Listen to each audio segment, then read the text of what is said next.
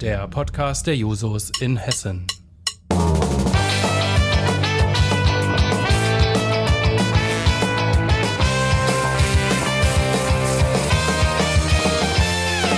Wenn die Technik es erlaubt. Herzlich willkommen zu einer neuen Folge von Rotton, dem Podcast der hessischen Jusos. Mein Name ist Sophie Frühwald, ich bin Landesvorsitzende der Jusos Hessen und darf heute wieder einen spannenden Gast zu dieser Folge begrüßen. Mit 22 Jahren wurde sie zur ersten Präsidentin der Jüdischen Studierendenunion gewählt, die sie auch mitgegründet hat. Nach ihrem Studium der Politikwissenschaft und jüdische Studien in Heidelberg, Buenos Aires und Herzliya ist Dalia Greenfeld heute stellvertretende Direktorin für europäische Angelegenheiten bei der Anti-Defamation League, kurz ADL, und eines von vielen Gesichtern jungen jüdischen Lebens im Deutschland des 21. Jahrhunderts. Liebe Dalia, schön, dass du da bist. Hallo, danke für die Einladung. Ich freue mich. Sehr gerne. Dalia, du hast dich und engagierst dich auch weiterhin in verschiedenen jüdischen Organisationen. Zum Beispiel, ich habe es eben in der Einleitung gesagt, bei der Jungen Jüdischen Studierendenunion früher und aktuell zum Beispiel bei Keshet habe ich gelesen. Was bedeutet dir diese Arbeit und warum ist das aus deiner Perspektive so wichtig? Für mich hat schon früh angefangen, es wichtig zu sein, sich zu engagieren. Ähm, und ich habe das gar nicht aktiv gemacht, sondern äh, ich muss ganz ehrlich sagen, für mich war das natürlich. Also ich habe mich für bestimmte Themen interessiert und habe angefangen, ähm, schon wirklich früh im Teenageralter Veranstaltungen zu organisieren oder ein Talk oder ein kleines Projekt in der Schule und wurde da äh, auch ganz nett gefördert ähm, mit, also mit Unterstützung und habe dann relativ schnell angefangen zu verstehen, dass mir Engagement für Gesellschaft aus demokratischen, aber auch aus jüdischen Werten heraus wichtig ist. Und da hat sich herauskristallisiert, äh, beispielsweise, ich bin mit 14 in der Jugendpartei schon eingetreten und ähm, habe dieses politische, äh, den politischen Aktivismus angefangen, aber gleichzeitig auch in meiner, ich sag mal, jüdischen Bubble ähm, jüdische Jugendferienlager geleitet und diese Jugendarbeit gemacht. Und ich habe als Studierende in Heidelberg gemerkt, äh, eben, dass ich nicht mehr so viel jüdisches soziales Leben hatte, äh, wenn man sich nicht kannte und habe dann angefangen, so eine regionale Studierendengruppe zu leiten. Und daraus hat sich dann langfristig auch die ähm, Jüdische Studierendenunion Deutschland, die Idee dafür mit anderen, die wir gegründet haben, entwickelt. Ähm, und zwar wollten wir eine junge jüdische politische Stimme in Deutschland haben. Äh, neben anderen wichtigen Institutionen war uns das wichtig. Und so habe ich damals ähm, verschiedene, ich sag mal, Dinge, die mir wichtig sind, Politik, jüdische, äh, jüdisches Engagement ähm, zusammengelegt. Und das gleiche auch für Keshet. Keshet steht für Regenbogen auf Hebräisch und ist die queer-jüdische Organisation. Und mir war es wichtig, äh, innerhalb der jüdischen äh, Welt queeres jüdisches Leben sichtbar zu machen, aufzuklären, aber auch darüber hinaus in der Gesamtgesellschaft queeres jüdisches Leben äh, zu zeigen und auch erlebbar zu machen und vielleicht auch ein ähm, bisschen beizutragen zum jüdischen Bild in Deutschland heute. Total spannend. Vielleicht magst du erzählen, ich habe das immer in den letzten Jahren auch ein bisschen versucht zu verfolgen. Das sind jetzt beides relativ junge ähm, Organisationen, wenn man so äh, sich die letzten Jahre anguckt. Was hat sich denn verändert, seit es zum Beispiel die Jüdische Studierendenunion oder Keshet gibt? Ich glaube, ganz wichtig ist, dass es einen Ansprechpartner gibt. Also vorher gab es keine zentrale Organisation, die nach außen für junge jüdische Erwachsene gesprochen hat. Also klar, der Zentralrat der Juden in Deutschland, weil er spricht für alle.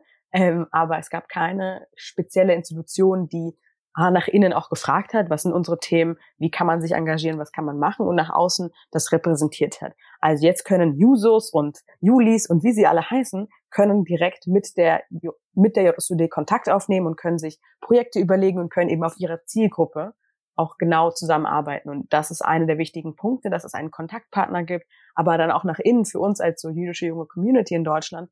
Ähm, es gibt einen Ort, wo wir uns engagieren können, wo wir unsere Ideen politisch, gesellschaftlich, sozial an, mit ähm, hineintragen können. Klar, das kann man auch in der Gemeinde und das kann man auch äh, äh, anderswo, aber so hat man einen direkten Punkt von Peers, sage ich mal, von Gleichgesinnten, Gleichgestellten. Bei der JSUD, mir war es sehr wichtig und meine Nachfolgenden machen das auch wunderbar, ähm, dass alle Menschen, die irgendwie der, der Zielgruppe angehören, auch jede Idee mitbringen können und selbst ein Projekt starten können. Das heißt, wenn ich mich für Umweltschutz engagieren möchte, dann kann ich das innerhalb der JSUD machen. Wenn ich mich aber für, ähm, ich weiß nicht, Queer-Aktivismus oder egal was, wenn es irgendwie passt zu den Zielen der JSUD, kann ich diese Arbeitsgruppe leiten, kann ich ein Projekt starten und das ist so das Wichtige daran, dass sich, dass man sich auf einem, ich sag mal auch nicht unbedingt komplizierten, man muss jetzt einen Antrag schreiben beim Bundesministerium für Inneren und muss irgendwie 20.000 Euro selbst fundraisen, um dann irgendeine kleine Social-Media-Kampagne zu machen, sondern relativ low-key anfangen, okay, ich kann mich mal engagieren, ich kann mich mal einklinken, gucken, wie das ist, dazulernen, aus Fehlern lernen, aber auch aus Erfolgen was mitnehmen und dann ey, weitermachen mit politischem Aktivismus. Also ich glaube, dass einerseits wirklich die, die, der zentrale Ort der Organisation, dass man einen Zugangspunkt hat, dass man auch von jüdischem, jüdischem Jugendzentrum und diesem Jugendalter hin zu Studierendenalter, und das sind ja nicht nur Studierende, sondern auch junge Erwachsene, also auch Menschen in Ausbildung beispielsweise, sind genauso Teil dabei, ähm, einen Ort hat, wo man, wo man sich erstmal anknüpfen kann. Und dann darüber hinaus, ich merke schon, also es, es kann auch sein, dass es meine Blase ist, ähm, die das sagt, aber dass äh, dadurch junges jüdisches Leben auch sichtbarer ist in der Politik, in den Medien. Es gibt einen Katalysator für die Stimmen von der Jüdischen Studierendenunion, die, die sie vertreten. Ähm, seitdem ist die JSUD und auch ihre Mitglieder in verschiedensten Gremien ähm, mit, mit dabei, mhm. wo halt vorher entweder niemand war, sei das im Deutschen Bundesjugendring oder auf dem europäischen Level, also ganz viele Institutionen, wo halt vorher niemand war, weil es niemanden gab, den man dort auch hinschicken konnte. Und das ist eine wichtige, ein wichtiger Faktor, wenn man über die Diversität und Inklusivität und Teilhabe, Partizipation an Politik heute denkt.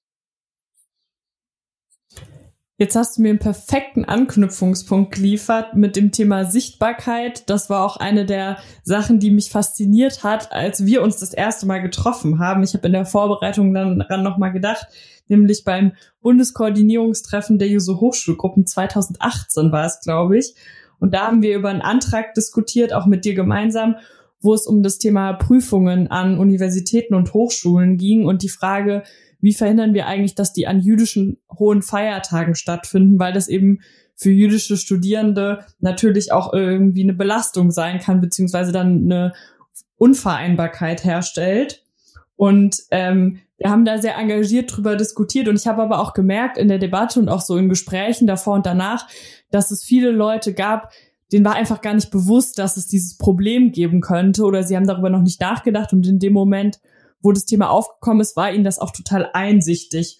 Und deswegen habe ich mich gefragt, vielleicht kannst du da noch mal drauf eingehen, wie wir es schaffen, in solche, in solchen Bereichen über solche Themen auch mehr Wissen zu schaffen und wie auch so Berührungen und Begegnungsräume geschaffen werden können, damit nicht jüdische Menschen in Deutschland nicht mehr mit so einer Überraschung reagieren, wenn sie sowas nicht wissen, sondern dass eher allgemein verbreiteter wird. Vielleicht auch zu sagen, aha, ja, das ist natürlich auch eine Frage von, wie gut kann ich studieren oder wie gut kann ich arbeiten, wenn das mit meinen hohen religiösen Feiertagen sonst nicht vereinbar ist. Es ist so spannend, dass du genau diese Frage stellst, weil es ist leider bis heute ein Thema und bis heute nicht geklärt.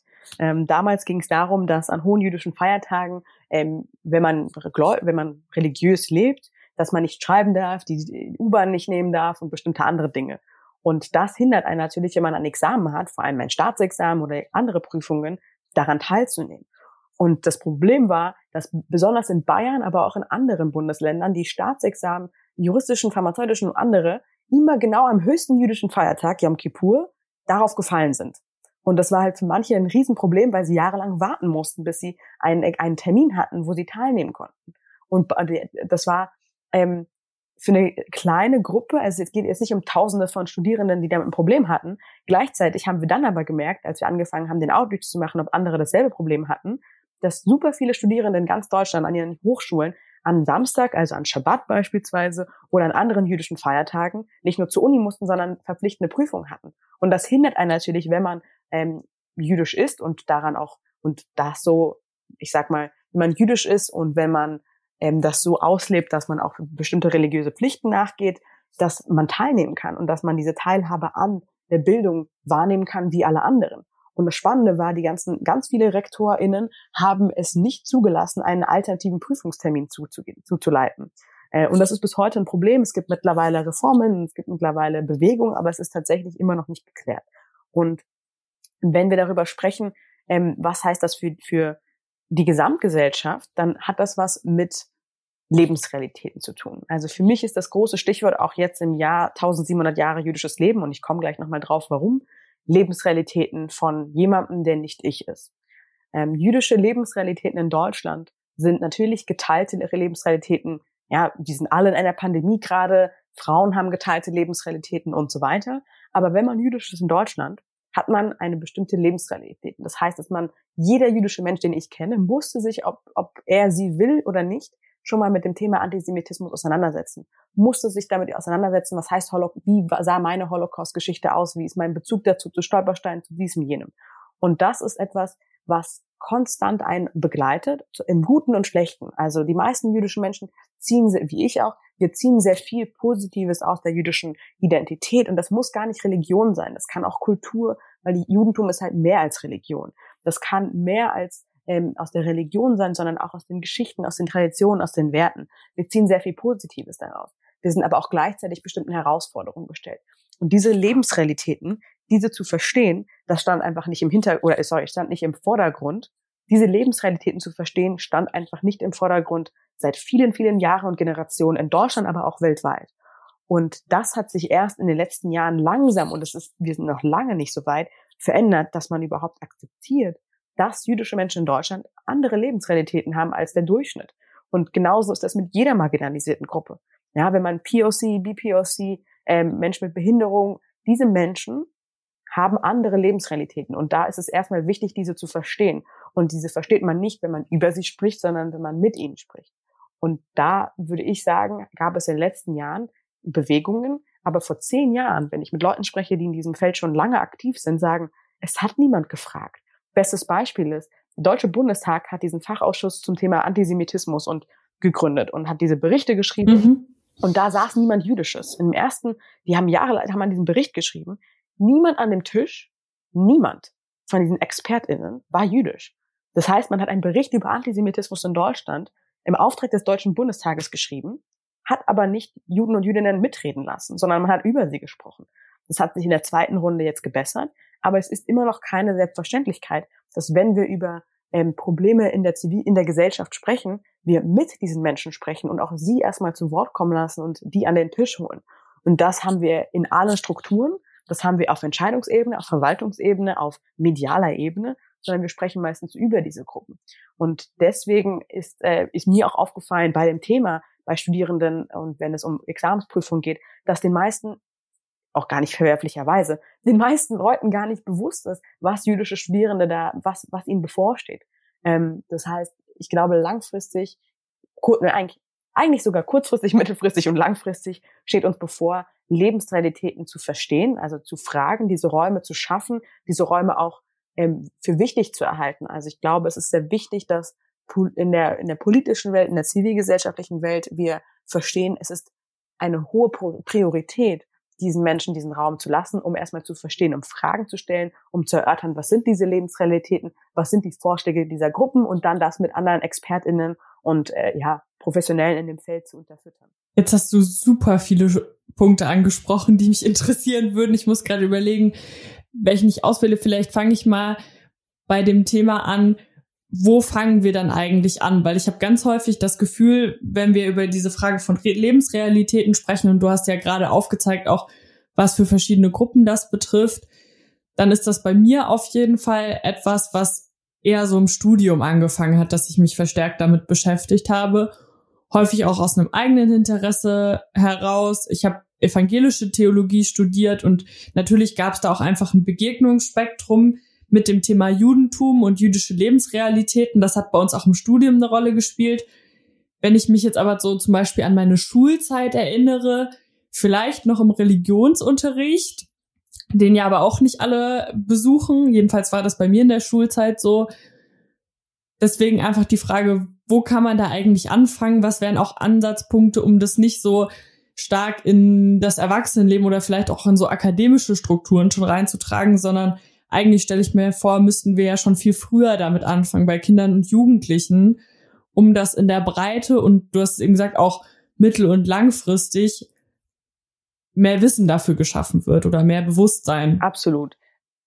Absolut. Ich finde, das ist so eine tolle, äh, ein, eine tolle Frage und toller Gedankengang. Eine Sache, die ich gerne immer sage, ist dazu, aus der Bubble rauszugehen. Das heißt, ähm, wenn wir über jetzt aktuell über unsere Lebensrealitäten sprechen, dann sind wir sehr viel auf Social Media unterwegs. Und das ist egal, ob man Studierende ist, ob man arbeitnehmend, arbeitgebend, äh, Schülerin, das ist, das ist übergreifend irgendwie soziale Medien. Und da müsste, und das mache ich auch selbst, raus aus seiner eigenen Bubble gehen. Das heißt, aktiv ähm, zu schauen, was sind meine, wem folge ich, wem höre ich zu, wem gebe ich meine Aufmerksamkeit und wirklich aktiv Leute zu suchen, oder Institutionen zu suchen, die nicht dieselbe Geschichte haben wie ich, die nicht so aussehen wie ich, die nicht genau denselben Lebensweg gehen, die, die ich, den ich auch habe. Das heißt, vielleicht Menschen mit einer anderen Hautfarbe, Menschen mit einer anderen Religion, Menschen, die anders durchs Leben gehen, vielleicht auch andere Gedankengruppen und nein, ich meine auf gar keinen Fall die AfD, aber ähm, andere politische Meinungen, andere soziale Schichten, Klassen, wie man das benennen möchte, aktiv nach anderen ähm, Lebensrealitäten zu suchen und dadurch mitzubekommen, äh, was, was da passiert.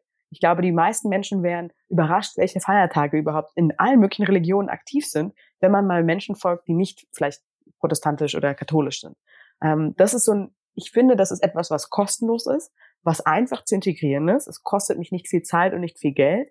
Ich kann gucken, man kann es immer wieder verändern, wem ich folge, wem man folgt. Man bekommt auch viel mehr mit von anderen, ich sag mal, ähm, ja, anderen Bubbles und kommt da auch rein. Und ich glaube, das wird langfristig etwas sein, was, was jede Identität selbst stärkt, also auch zu sehen, oh wow, ich wusste gar nicht, dass im Islam so und so äh, auch gemacht wird oder dass heute dieser Feiertag ist bei Baha'is. Ähm, ich glaube, das wird die eigene Identität stärken, wie man zu seiner eigenen Religion oder seinem eigenen Dasein, religiös vollkommen egal, steht, aber es wird auch dazu beitragen, zu verstehen, was um einen herum passiert, außerhalb seines eigenen Lebens und seiner eigenen Blase. Und abgesehen davon, also das ist etwas, was wirklich jede, jeder machen kann. Jeder Mensch hat ein Instagram, Twitter, Facebook, Clubhouse, wie auch immer, ähm, ähm, Account und kann dadurch seine eigenes, äh, sein eigenes, sein ihr eigenes Verständnis von was geht ab in der Welt ähm, kurieren, sag ich mal. Genauso wie ich die Taz, die Bild und die Zeit lesen kann, um irgendwie und Süddeutsche und FAZ oder so, um ein Bild zu bekommen, ja, wie, wie schlimm ist die Welt wirklich. Ähm, genau, oder wie gut. Und das andere ist, in der, innerhalb der Schule und äh, wir haben leider das Problem in Deutschland, dass wir ganz schnell sagen, alles muss in die Schulbildung rein. Und einerseits find, bin ich da, ich bin da selbst zwiegespalten. Einerseits möchte ich, dass wir in der, innerhalb der Schule, in, innerhalb unserer Schulbildung, wo eben noch alle sind, neue Schwerpunkte setzen. Und man, es gibt diesen Begriff interkulturelle Bildung. Ich weiß nicht, ob das das richtige Schulfach wäre, aber so eine Empathie, so ein Verständnis für ähm, mehr als sich selbst zu schaffen. Ich glaube, das wird immer wichtiger, vor allem wenn wir über agiles Lernen, ähm, Future of Work sprechen, dann wird das eine Sache sein, das von früh an zu lernen, mehr als sich selbst irgendwie zu kennen und da nur mit sich selbst zu vergleichen. Und da geht's leider beim im Verhältnis jüdischem Leben geht's schon los. Der Zentralrat der Juden in Deutschland hat letztes Jahr äh, eine Studie rausgebracht äh, oder so einen Bericht rausgebracht zum Thema Schulbücher und Antisemitismus. Und es ist unfassbar. Ich war wirklich erstaunt. Einer der wenigen Berichte zum Thema Antisemitismus, der mich nochmal sprachlos gemacht hat, welche Bilder von jüdischem Leben in deutschen Schulbüchern, und zwar wirklich Cornelsen und, und die typischen Schulbuchverlege, Verlage, welche Bilder sie proklamieren. Das heißt, immer wenn man über Juden und Jüdinnen spricht, war es meistens irgendein religiöser Jude mit den Schliffenlocken und einem Hut, meistens Bilder, die gar nicht in Deutschland stattgefunden haben, sondern irgendwo anders in der Welt, irgendwo in einem extrem orthodoxen Viertel in New York oder in Israel. Also man hat über deutsches jüdisches Leben gesprochen und Bilder von woanders genommen, hat die verwirrtesten Mythen ähm, reingeschrieben. Und das wird gedruckt seit 10, 20, 30 Jahren, wird das einfach mal wieder und wieder gedruckt. Und erst jetzt, nachdem dieser Bericht rauskam und auch noch wird langsam das, zumindest die, ich sag mal, wirklich Falschinformationen, Desinformationen, die dürfen nicht mehr gedruckt, die werden nicht mehr gedruckt. Und es hat sehr viel Arbeit gekostet. Also das war, das war nicht so ein leichtes Einverständnis von, ah ja, klar, das sind äh, Mythen, deswegen äh, nehmen wir das raus, sondern das war sehr viel Arbeit, das aufzuklären überhaupt. Und darüber hinaus, leider immer noch sind wir an dem Punkt, dass Schulbücher und auch ähm, Bildung zum Thema jüdischem Leben in Deutschland wirklich immer noch Antisemitismus, Holocaust und vielleicht noch reingemischten Auskonflikt sind und eben nicht über dieses Koordinatensystem hinaus. Das ist ein Thema, darüber haben wir beide ja auch schon ein paar Mal gesprochen. Diese Frage, was ist eigentlich ähm, Sichtbarkeit jüdischen Lebens jenseits von äh, Holocaust, jenseits von Antisemitismus. Du hast jetzt einen Erfolg angesprochen oder ein Thema, wo das äh, durch diese Studie, durch diesen Bericht auf jeden Fall auch einen Effekt gegeben hat. was gibt's denn für andere Erfolge oder Themen, wo du das Gefühl hast, da ist schon mehr Sichtbarkeit und auch mehr Wissen drüber? Und was wären andere Stellen, wo du sagen würdest, da ist auf jeden Fall noch richtig ordentlich was zu tun? Also zum Thema Sichtbarkeit jüdischen Lebens in Deutschland würde ich einmal sagen, das Jahr 2021 ähm, ist auch gemeinsam 1700 Jahre jüdisches Leben in Deutschland. Das geht nach einem Edikt von Kaiser Konstantin vom Jahr 321 äh, hervor. Äh, in diesem Edikt werden eben Juden, Jüdinnen erwähnt. Und daher weiß man sicher, seit 1700 Jahren gibt es äh, jüdisches Leben in Deutschland. Und das wird als Festjahr gefeiert, also innerhalb der jüdischen politischen Welt einerseits wird das gefeiert. Gleichzeitig die meisten Leute in Deutschland wissen, glaube ich, nicht, dass 1700 Jahre jüdisches Leben dieses Jahr ansteht. Ähm, ich hoffe, wir können das ein bisschen, bisschen äh, erweitern dieses Jahr noch. Und innerhalb dieses Jahres haben wir, glaube ich, einen guten Angriffspunkt, diese Sichtbarkeit von realem jüdischem Leben größer zu machen. Also es kommen äh, von der Bundeszentrale für politische Bildung ein Podcast und es gibt diesen Foto, äh, ich war in der Jury vom Bundesministerium vom Inneren im Deutschen Kulturrat, gibt es so einen Fotowettbewerb zum Thema Hashtag jüdischer Alltag. Ähm, also es gibt Optionen, Lebensrealitäten und reales jüdisches Leben, die Herausforderungen, die schönen Seiten, die guten Seiten hervorzustechen. Gleichzeitig haben wir bei Medien beispielsweise ein Riesenproblem immer nur. Ähm, und zwar wird man meistens als jüdischer Mensch, wenn man irgendeine politische Position hat, sei das bei der Studierendenunion oder sei das in irgendwelchen anderen Positionen, dass man immer nur über Antisemitismus gefragt wird. Und selbst, und das, das Spannende daran ist, äh, die wollen immer wissen, was war deine schlimmste antisemitische Erfahrung? Also, und ich sage ihnen immer so, was war ihre schlimme, schlimmste sexistische Erfahrung? Das ist eine tiefe, traumatische, psychologische Erfahrung, die viele von uns leider machen mussten. Und das einfach so zu fragen, ist erstmal ein Unverständnis von, was ist, was bedeutet das eigentlich, so eine antisemitische Erfahrung zu machen als junger Mensch oder als alter Mensch? Ist ja egal. Ähm, das heißt, da ist erstmal gar kein Verständnis. Und darüber hinaus, wenn man sagt, man möchte auch über andere Dinge als über die schlimmste antisemitische Erfahrung sprechen, dann wird das immer rausgeschnitten. Und wir haben ein großes Problem davor, dabei, dass Medien gar nicht interessiert daran sind, oder zumindest zu scheinen, wirklich reales jüdisches Leben zu zeigen. Bestes Beispiel ist auch immer, ähm, die großen Medien wollen auch immer, wenn man zum Thema, ja, wir wollen mal, wie, wie, wie lebst du denn jüdisch? Zeig doch mal, kannst du denn zum, zum Interview dann bitte einen Davidstern anziehen? Was ist das Kostümverleih? Wer bin ich denn, dass ich äh, meine jüdische Identität jetzt äh, auf, also ich trage gerne Davidchen, aber halt so, ich sage immer, wenn es zum Outfit passt, wenn ich Lust habe, aber ich muss mich doch nicht verkleiden als, als Jüdin, damit ihr das zeigen könnt. Und das passiert nicht nur mir, das passiert massenhaft. Ähm, und dann wollen sie noch Schabbat, dass man Schabbat feiert, äh, und zwar nach religiösem Ritus. Diesen Ritus feiern halt viele nicht äh, in der Art. Von daher dieses, wir müssen Juden erkennen und wir müssen, wir müssen, wir erkennen sie nur, wenn sie verkleidet sind als solche, ähm, ja, nach den, nach den typischen Merkmalen. Das ist etwas, was aufgebrochen werden muss. Und da müssen leider, ich glaube, da müssen politische Dinge sich auch verändern und das Verlangen danach da sein, dass Medien und angefangen bei ARD, ZDF und hin zu äh, TikTok und, und so weiter, dass man dort jüdisches, echtes Leben darstellt und auch mal Juden, Jüdinnen kennenlernt, äh, die einfach ganz normale jüdisches, äh, eine jüdische Identität haben, aber auch, ich sag mal, auf der Straße, die du nicht sofort erkennen würdest, weil die meisten von uns, natürlich würdest du sie nicht erkennen. Wir, sind, ja, wir sind, haben ja keine Hörner auf, den, auf, auf der Stirn und nicht alle von uns tragen auch Kippa, also die Kopfbedeckung oder andere jüdische Symbole.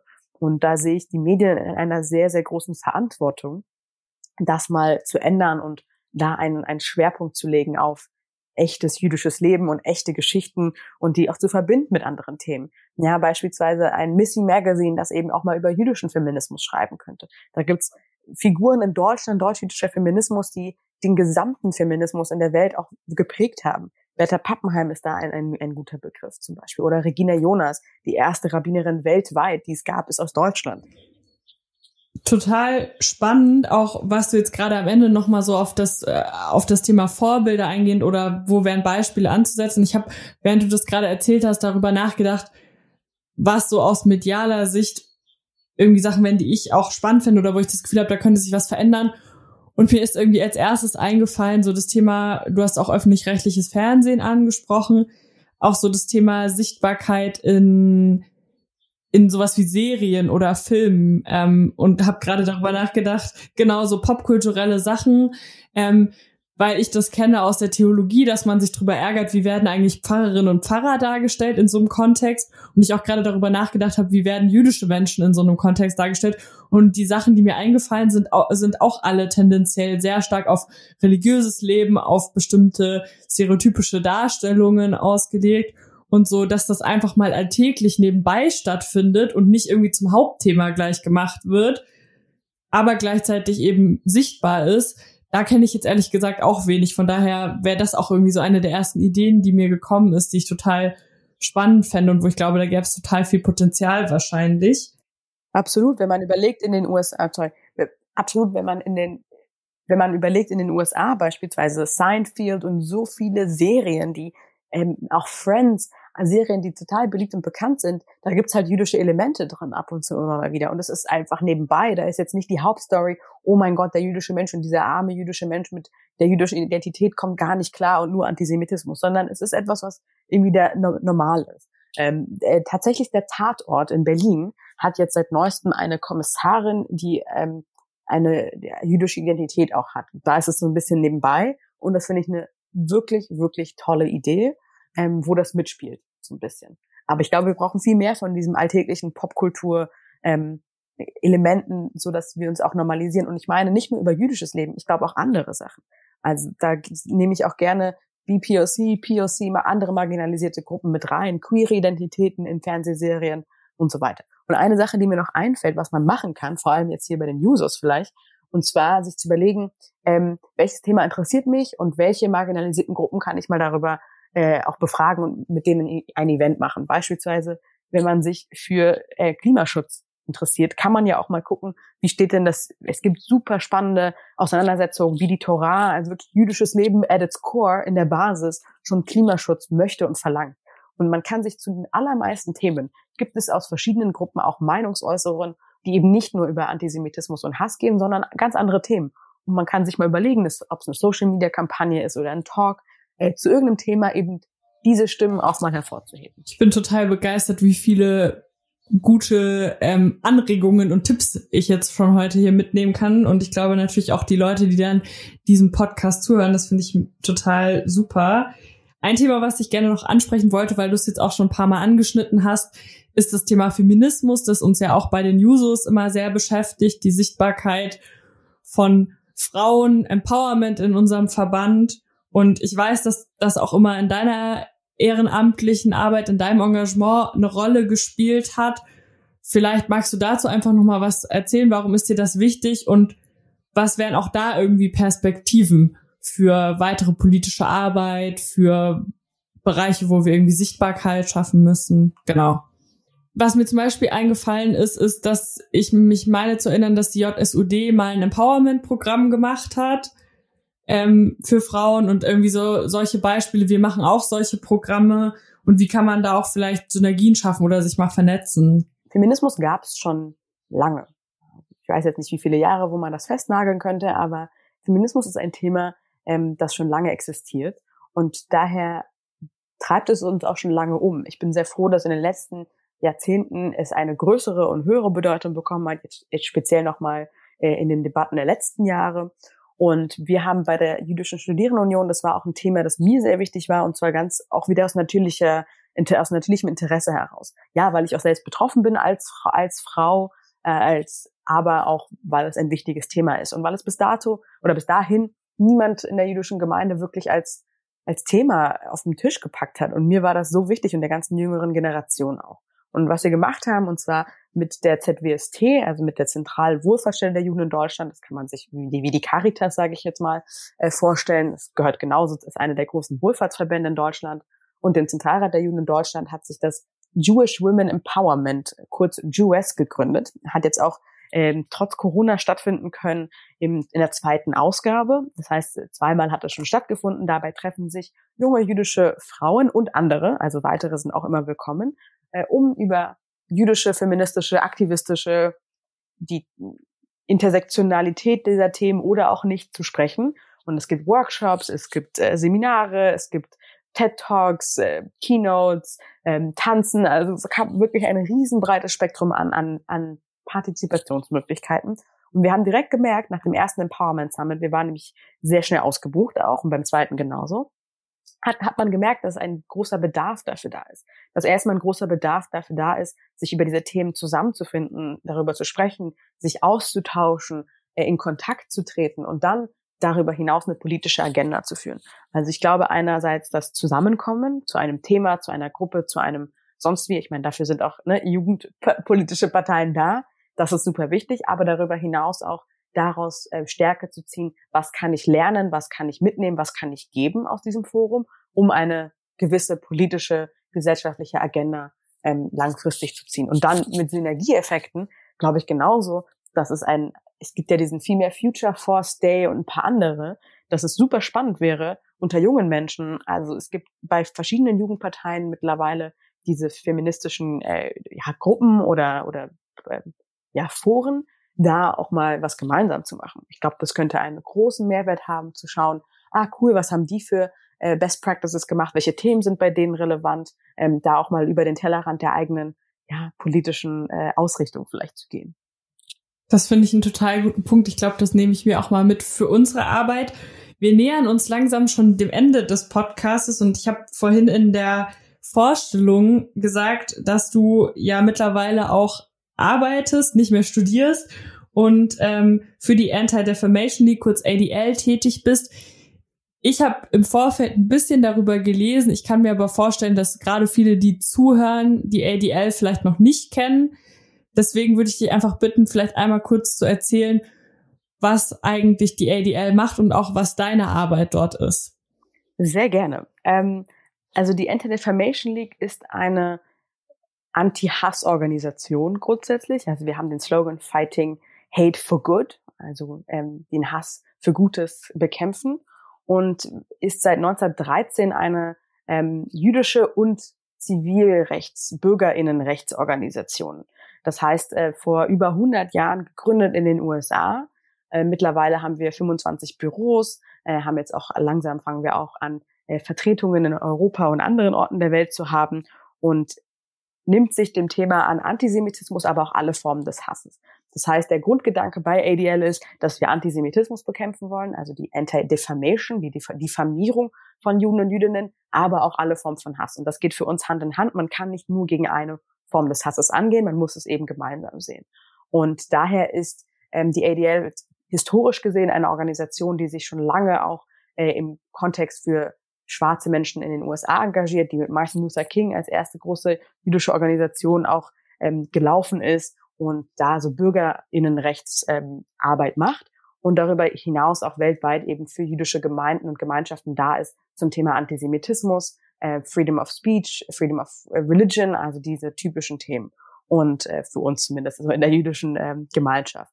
Genau. Und äh, da bin ich dabei, das Thema, äh, das Team Europa zu unterstützen und wir sind für jüdische Gemeinden in Europa der, der Ansprechpartner zur Unterstützung, zur Bekämpfung von Antisemitismus, wenn es um Religionsfreiheit geht, vor allem Thema Beschneidung, wie jetzt kürzlich in Dänemark das Thema wieder war, oder eben auch ähm, die, die, die, das rituelle Schlachten von zu koscherem Fleisch, also die Sherita beispielsweise. Das sind Themen bei uns, aber darüber hinaus sind auch die Themen Hate Speech und äh, vor allem digitaler Hass ein Thema, das nicht in den letzten zehn, sondern bei, den, bei ADL schon sehr, sehr viele Jahre auf der Agenda ist. Daher gibt es auch ein Center for Technology and Society in Silicon Valley, das sich mit Algorithmen beschäftigt, um eben Hass rauszufiltern, um das eben das später zu implementieren. Also ich würde sagen, Anti-Hass-Arbeit ist das, was wir tun. Und jetzt in Deutschland werden wir uns auch nochmal, ich sag mal, als, als Headline und ohne, ohne genauer darauf einzugehen, äh, viel intensiver nochmal mit dem Thema Hassrede und Hasskommentare auseinandersetzen und da versuchen auch unseren ähm, Beitrag zu leisten. Ich merke, wir könnten auf jeden Fall alleine zur ADL wahrscheinlich noch mal eine ganze Podcast-Folge aufnehmen. Gerne. Als ich jetzt eben das Stichwort ähm, auch so Technologie und Algorithmen gehört habe, dachte ich schon so, okay, wow, ähm, da würde noch, glaube ich, total viel mehr gehen. Ich würde tatsächlich zum Schluss noch mal, wir haben das jetzt nicht so viel angesprochen. Ich finde das aber auch im Moment immer nicht schlecht, weil es ist so präsent, auf das Thema Corona eingehen und dich gerne fragen, wie Corona dein Engagement und dein Arbeiten verändert hat in den letzten Monaten. Wir sind ja jetzt schon fast bei einem Jahr und was das auch für dein Engagement bedeutet im Moment. Ach ja, Korönchen. Ähm, Corona hat uns vor die Herausforderung gestellt, digital zu werden mit ganz vielem des, des Engagements, das wir sonst in Persona hatten, wie bei allen anderen. Ich glaube, dass vor allem in Ehrenämtern und in politischer Arbeit ähm, sich das für alle sehr ähnelt. Also, dass man sich umstellen musste, neue Formate finden musste äh, und dann auch mal gucken musste, wie man Senioren, Seniorinnen äh, nicht verliert bei der politischen Arbeit oder auch bei der äh, jüdischen Community-Arbeit, dass eben viele von den SeniorInnen keinen keinen digitalen Zugang überhaupt hatten oder wussten, wie man das benutzt. Ähm, das war eine große Herausforderung und ist auch, glaube ich, immer noch, soweit ich weiß. Und sonst von der politischen Arbeit her ähm, mir fehlt auf alle Fälle das äh, Netzwerken, das Zusammenkommen auf einer Veranstaltung. Die eine Person stellt eine Frage, man quatscht danach nochmal, oh wow, ich sehe das auch so oder ich sehe das ganz anders. Also das fehlt mir total, ähm, da in einen informellen Austausch zu kommen, weil man jetzt immer einen Call aufsetzen muss, quasi um, um, ja, um da neue Perspektiven zu bekommen oder man muss viel mehr aktiv ähm, sich auf etwas einlassen. Das heißt, ein Webinar oder irgendwas machen zum Thema, wo man sonst, man musste auch aktiv auf eine Veranstaltung gehen, aber da gab es irgendwie den sozialen Faktor, dass man mit Freunden, Freundinnen hingegangen ist und von Perspektiven gehört hat, von denen man nicht wusste, dass sie kommen. Und ich muss zugeben, ich bin auch, also dieses Zoom fatigued oder zoomed out, ja, habe ich auch. Also ich bin am Ende der Woche äh, definitiv, ich kann kein Screen mehr sehen. Das finde ich sehr anstrengend persönlich. Äh, gleichzeitig muss ich natürlich sagen, haben wir durch ähm, diese Digitalisierung und die Welle, die damit losgetragen worden ist, auch die Möglichkeit, äh, andere Menschen, neue Menschen zu erreichen, neue Menschen zu verbinden, äh, Meetings zu machen, von denen man, wo man früher Flugzeuge gebraucht hat und jetzt vielleicht sich einpendelt, oh, wir müssen jetzt nicht für solche Art Meetings ähm, CO2 ohne Ende in die Luft stoßen, sondern können das digital machen. Und ich hoffe, dass in der Zukunft ähm, eine Mitte, eine gute Mitte gefunden wird, dass wir natürlich wieder sozialen Kontakt haben und Veranstaltungen, aber auch trotzdem digital uns äh, vernetzen können und da irgendwie so die, die beste, das Beste aus beiden Welten zusammenfinden. Da kann ich dir nur hundertprozentig beipflichten. Ich glaube, das fehlt uns allen sehr in, in der politischen Ebene, im Ehrenamt, aber auch einfach so im Alltag. Das ist, glaube ich, ein riesiges Thema.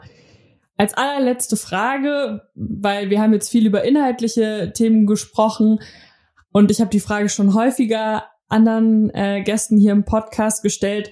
Was sind denn deine aktuellen Tipps, vielleicht was Serien, Bücher, Podcasts oder ähnliches angeht für die Hörerinnen und Hörer unseres Podcasts, die sich vielleicht aktuell auch ein bisschen langweilen oder sagen, nee, noch eine Zoom-Konferenz habe ich keine Lust drauf.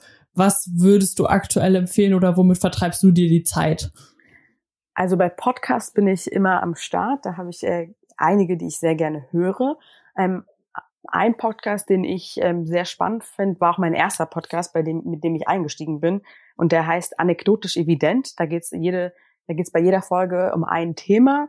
Heimat, Irland, Geld, also wirklich alles Mögliche. Und es wird philosophisch, historisch eruiert. Auf Deutsch von zwei Frauen, ähm, eine Person mit Migrationshintergrund aus, aus Polen und DDR. Super spannende Perspektiven.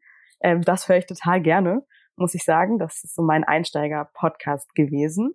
Ähm, ansonsten habe ich sehr viel politische Podcasts in meinem, äh, ja, in meinem, äh, ja, in meiner Bildungsblase irgendwie. Ansonsten ähm, Bücher, oh, es gibt so viele tolle Bücher.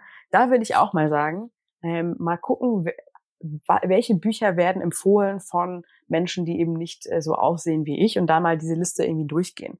Also äh, bei meinem Instagram beispielsweise, ich folge auch Orlando, da findet man, ähm, Orlando hat, ist aus der queer-jüdischen Community und hat die besten Buchtipps zu dem Thema queeres Leben, aber auch queer-jüdisches Leben. Ähm, das würde ich, würde ich immer gern empfehlen. Und Serien, also ich bin bei Downton Abbey gerade. Ähm, ich bin nicht so immer, ich habe, das ist halt wieder Screen, das packe ich dann nicht. aber Downton Abbey ist eine tolle Serie und äh, This Is Us fand ich noch, finde ich auch super schön als Serie. Ja, super. Vielen Dank für die guten Tipps. Da kann man auf jeden Fall sich nochmal das eine oder andere angucken in der nächsten Zeit. Ich glaube, äh, es wird uns auch weiterhin nicht an Zeit fehlen, die man vielleicht auch mit solchen Beschäftigungen vertreiben muss, solange wie noch nicht wieder alles geht. Liebe Dalia, vielen, vielen Dank, dass du in unseren Podcast gekommen bist. Ich fand das Gespräch total spannend, habe wieder viel gelernt und ich glaube viele andere auch und freue mich da total, dass du dir die Zeit genommen hast. Danke, das war super spannend. Und jetzt als Bücher, ich habe mich kurz zurückgehalten, aber ich muss doch noch mal etwas, was alle Menschen, die irgendwas mit Vaginas zu tun haben, sollten alle Vagina New Biography lesen. Fällt mir noch ein. Ähm, das sollte jeder Mensch mal gelesen haben, der die irgendwas damit zu tun hat, äh, auf allen möglichen Seiten. Und ein anderes Buch, das ich vor allem für junge Menschen diese letztes Jahr gelesen habe, was ich äh, wirklich gut fand, war Drive von Daniel Pink. Da geht es um so den eigenen Drive.